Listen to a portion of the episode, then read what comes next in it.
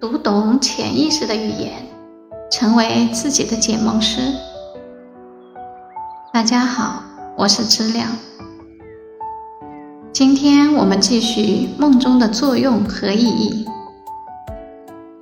昨天我们讲了弗洛伊德时代的梦的意义，更多的是代表一个人性能量的宣泄。我们现代人的梦中，其实更多的是其他的意义了。因为我们现在没有那么性压抑，所以反而导致我们会想到好多好多其他的有关的事情。当然，古代人也想这些其他的事情，现代人更多。比如说，当我们白天去想到怎么去赚钱啊这件事情。那可能我们在梦里边就会用原始认知去做一个梦，这个梦实际上是在思考关于财富的事情。比如说，你可能会在梦里边去挖掘土地，在地里边挖出好多的土豆，或者你会在梦里边梦见你去探险。和很多人一起闯到一个孤岛上去探险，实际上可能是为了在那找到阿里巴巴的山洞和山洞里边的财宝。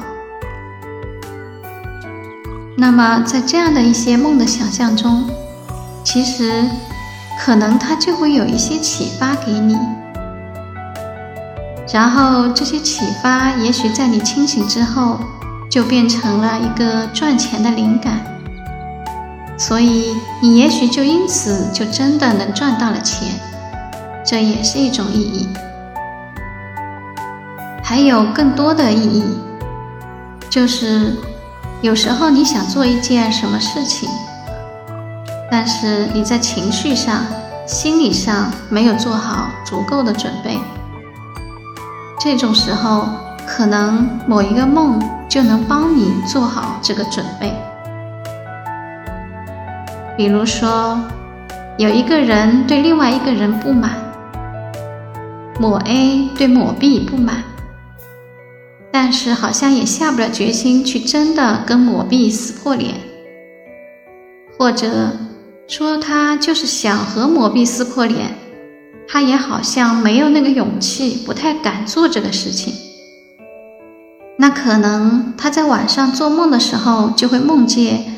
一个邪恶的野兽，一个怪兽，或者一个阴险的毒蛇试图害自己，然后他在梦里边就非常的愤怒，拿起一个武器就把这个野兽给打死了，或者把这个毒蛇给打死了。那实际上这样一个梦做完了之后，在第二天醒来的时候。他可能会觉得自己还是挺生气，然后在第二天白天，他碰到了那个让他不爽的人，他可能就很勇敢的跟那个人发生了争论。当然，其实作为心理咨询师，我觉得这不是一个很好的方式。但是我们现在讲梦的原理，所以在这种时候，梦就起到了一个作用。这种作用是什么？好像它是一个战前动员，所以在这种情况下，它也是有作用。只不过它的作用是以积极为主，还是以消极为主，这是不一定的。因为一个梦梦成什么样子，我们是管不了的。